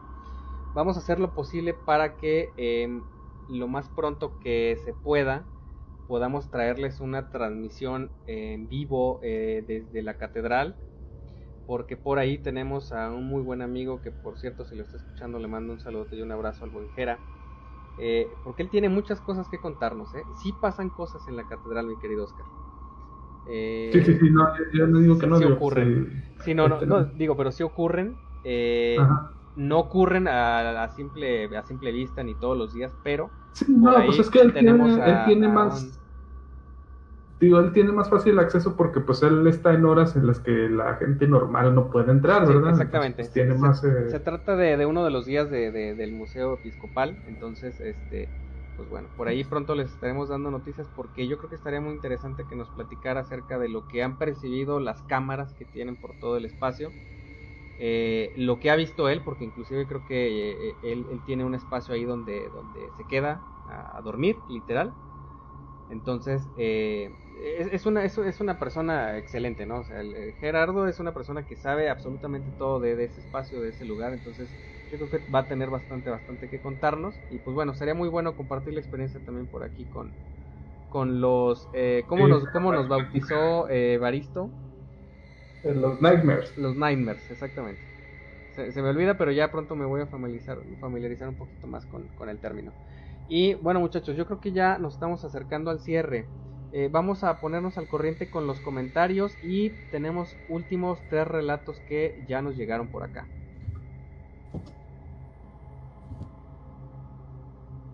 Eh, por acá tenemos algún comentario que es. quedó. Eh, bueno, sí. nos dice Miguel, o sea, conforme a su trabajo, ¿verdad? Okay. al lugar donde labora. ¿Sí? Dice, miren, mi centro es, mi centro de labor es una chacra grande, o sea, es un lugar de cultivos de uvas, el lugar está rodeado de cerros, y sí, en ese lugar antes era desolado. Cuenta la gente que allí mataban asesinos y las mujeres eh, arrojaban fetos, o sea, era un basural lleno de piedras y cerros misteriosos. Está alejado un poco del pueblo, rodeado de chacras, árboles, eh, frutales y espinos. O sea que sí, o sea, para ya hay, eh, pues digamos que que ya hay un punto de dónde empezar, ¿no? O sea, el por qué pudo haber pasado esto. Ok. ¿Verdad? Eh, dice Baristo, las llamadas trompetas que se han escuchado en el cielo, ¿qué vienen siendo? Eh, ¿no, ¿No han oído esos, señores, lo de las trompetas del cielo? Fíjate que eh, eh realmente yo no he tenido oportunidad de escucharlas mm. como tal, o sea, yo de, de, de viva, así que en persona. Sin embargo, he escuchado eh, los primeros audios que se fueron documentados, creo que son muy interesantes. Ale, ¿tú has escuchado acerca de este fenómeno? He escuchado al respecto, eh, tampoco digo en persona, no, eh, pero sí, sí he escuchado los audios y los videos que están por ahí, ¿verdad? Que, que lo competen. Sí, yo, yo sí me puse a investigar cuando, cuando la primera vez que, que me enteré de esto, porque pues la verdad eh, así a, a, primera vista sí es muy impactante, ¿no? Sí. Eh, pero eh, según me acuerdo, eh, es un fenómeno natural parecido a los terremotos, nada más que en el cielo. Nada más que pues en el cielo en vez de impactar con placas tectónicas, lo que impactan son masas de aire entre calientes y frías, ¿no? Nada más que pues en vez de provocar un tornado, pues eh, digamos que se desplaza el aire haciendo ruido. Ok. Eso es lo que me acuerdo, ¿verdad? No sé si estoy bien o estoy mal. ¿eh? Sí. Eso es lo que me acuerdo haber eh, checado aquella vez. Exactamente, sí. Eh, creo que creo que por tanta fue tanta la insistencia de la gente por asustarse con este fenómeno que eh, pues los científicos dieron esta respuesta. Sin embargo, eh, hay otras teorías como en todo, hay otras corrientes de pensamiento que dicen, ¿sabes qué? Suena lógico, pero a la vez como que no me convences al 100%. Y pues bueno, hay personas que lo adjudican a, a otro tipo de comunicación, precisamente a, a, avisos. Hay gente que lo está asimilando con, con avisos literal, lo, lo, está relacionando con, con el libro del Apocalipsis. Ah, de, sí, de Juan del Apocalipsis, mencionan exactamente eh, que, pues bueno, al sonar estas trompetas van a empezar una cierta lista de calamidades, una peor que la otra, eh, y pues bueno, eh, la gente que es religiosa y que relaciona o que identifica este sonido como algo similar a la trompeta, una trompeta, pues lo relaciona a este fenómeno. Entonces, eso es algo también que, deja pensando. A mí me, me, atemoriza más pensar en esto, por lo que trato de no enfocarme mucho en ese, como que en esa dirección, porque me, me aterroriza, la verdad sería algo realmente muy, muy, muy complicado de asimilar. Y hay otra gente también que por ahí lo relaciona con eh, experimentos eh, de radio. Por ahí gente que está experimentando con radiofrecuencias.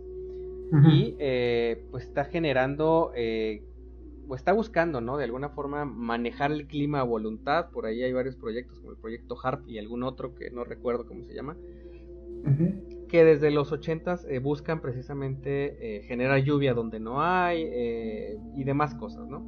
Entonces, mucha gente también lo relaciona con, este tipo de, experimentos que de hecho están patentados, o sea, no, no es algo que esté fuera de lugar. Pero ahora sí, como siempre lo, decimos aquí en Radio Pesadilla, hay fenómenos de los cuales no podemos ser expertos y no, no somos expertos en realidad. Entonces, ponemos las cartas en la mesa y pues cada quien va a tomar la que, la que considere que va más con su convicción, ¿no? Entonces, este, pero es un fenómeno muy interesante, Baristo, la verdad. Yo creo que podemos hablar muchísimo sobre esto también. Eh, hablando de Baristo, nos mandó un relato. Ok. Eh, está cortito que dice así, buenas noches a todos. A unas semanas de que falleció mi mamá, un día al irme de la casa, grité a mi papá y a mis hermanas, ya me voy y claramente escuché la voz de mi mamá que, que me decía, que Dios te ayude. Pasó en la casa de aquí por Analco. Saludos. Wow. Eh, hablando de, de, psicofonías, de, estos eh, sonidos, él también experimentó una voz eh, pues que ya no estaba. Y aún así, o sea, pero como decíamos también, o sea, por un lado es muy impactante, muy espeluznante, por el otro lado es, o sea, volver a escuchar esa voz de, pues de un familiar muy querido y que todavía te, pues te dé la bendición, o sea, pues, es algo que yo creo que mucha gente sí soñaría con volver a sentir. Así es. Y pues, Siguiente relato. Sí, adelante. Eh, Ale, ¿nos das el favor, por favor? Sí, este lo envía Samantha. Dice, hola, buenas noches, felicidades por su programa. Bueno, esto me ocurrió cuando yo iba en la secundaria. Mi amiga Mitsuri nos estaba pidiendo nuestras firmas. Entonces, entre todo el parloteo y la risa, ella de un momento a otro se puso seria y nos dijo que eso no era gracioso. Y yo como toda curiosa le pregunté que, que no era gracioso. Y me gritó, pues que me pongas TKM y te hagas la que no sabe. Y yo solo solté una risa nerviosa y le dije, no, yo no puse eso. Ella se fue muy molesta, le dijo a Carla, Fernanda y Abigail que quién fue. Carla, la más sugestiva, le dijo que no estuviera con sus bromas. Abigail y Fernanda le dijeron que no se alterara ni que se asustara, que a lo mejor fue otro compañero de ese entonces. Después de eso, todas nos quedamos un poco espantadas por lo sucedido. Después de que me pasara eso, me tocó química, y pues yo y mis amigas nos volvimos a juntar en el laboratorio ese día. Estábamos en una hora de práctica cuando el cuaderno de Mitsuri se abrió solo. Yo lo vi de reojo ya que las demás estaban ocupadas. Así que sin que se diera cuenta, esta eh, Mitsuri lo cerré y seguí con lo mío. Y otra vez se volvió a abrir, pero en esta ocasión todas lo, lo vimos cómo se abrió. Todas nos asustamos y todavía para acabarla de amolar, la puerta se azotó con todo. Mi salón, dentro de la maestra, le llamó al intendente para que nos abriera. Pero parecía que algo ocultaban ellos porque ese día salimos temprano y todos los maestros y prefectos susurraban, pero nunca entendí qué era lo que decían. Actualmente hasta la fecha, mis amigas a veces bromeaban con eso, y la más sugestiva de las cinco, o sea Carla, dijo que se llamaba Karen. Nunca nos dijo cómo sabía su nombre. Saludos desde México, Guadalajara. Eh, se sabe que hay gente que tiene más, eh, está más eh, propensa a sentirnos y es más sensitiva, como nos comentaban la, semana pasada, ¿no? Y, a lo mejor, pues ella ya, ya había notado esta presencia, ya ya sabía que, había algo y, y, a lo mejor para no hacer más grande el escándalo, pues prefirió guardarlo, ¿no?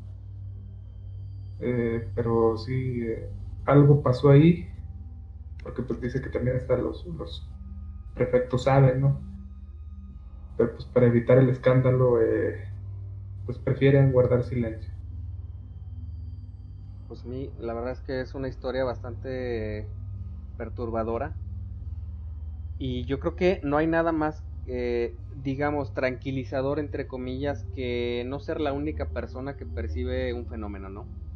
Ya cuando no solamente tú lo ves, sino que a lo mejor dos de tus amigos, tres o cuatro o cinco de tus amigos lo ven junto contigo de alguna forma, te da la certeza, digamos, temporal de que lo que viste fue real. Sin embargo, yo creo que eh, la explicación que no llega es algo que siempre se nos va a quedar como que marcándonos ese tipo de, situaciones y de...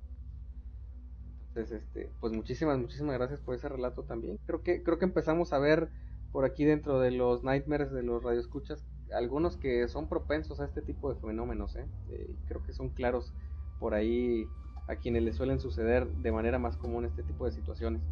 Eh, antes de continuar, tenemos por aquí, bueno, le mando un saludo a, las personas que siguen con nosotros, a quienes agregaron recientemente la transmisión, eh, a Lupita Trejo, a la maestra Alma Herrera y a Oscar Marín, que por aquí nos dice saludos, Radio Pesadilla.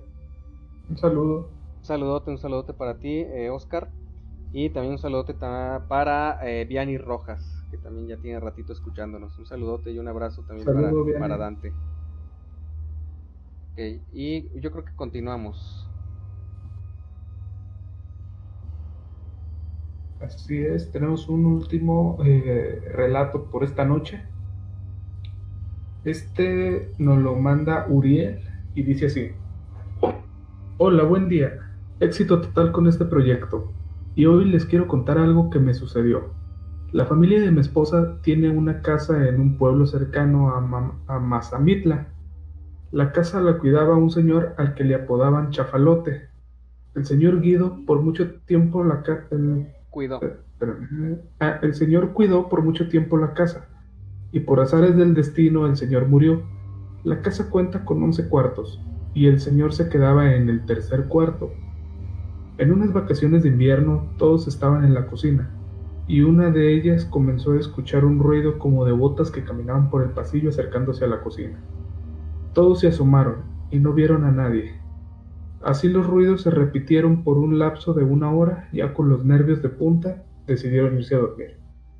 Como eso de las tres de la mañana, mi esposa y su hermana, quienes se quedaron en el cuarto de Chafalote, escucharon las botas acercarse y detenerse junto a la puerta.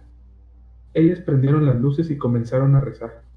Mi esposa siempre se llevó desde pequeña muy bien con el Señor, y dejó de hablarle porque él le cortó las orejas a unos cachorros, cuando ella era una adolescente.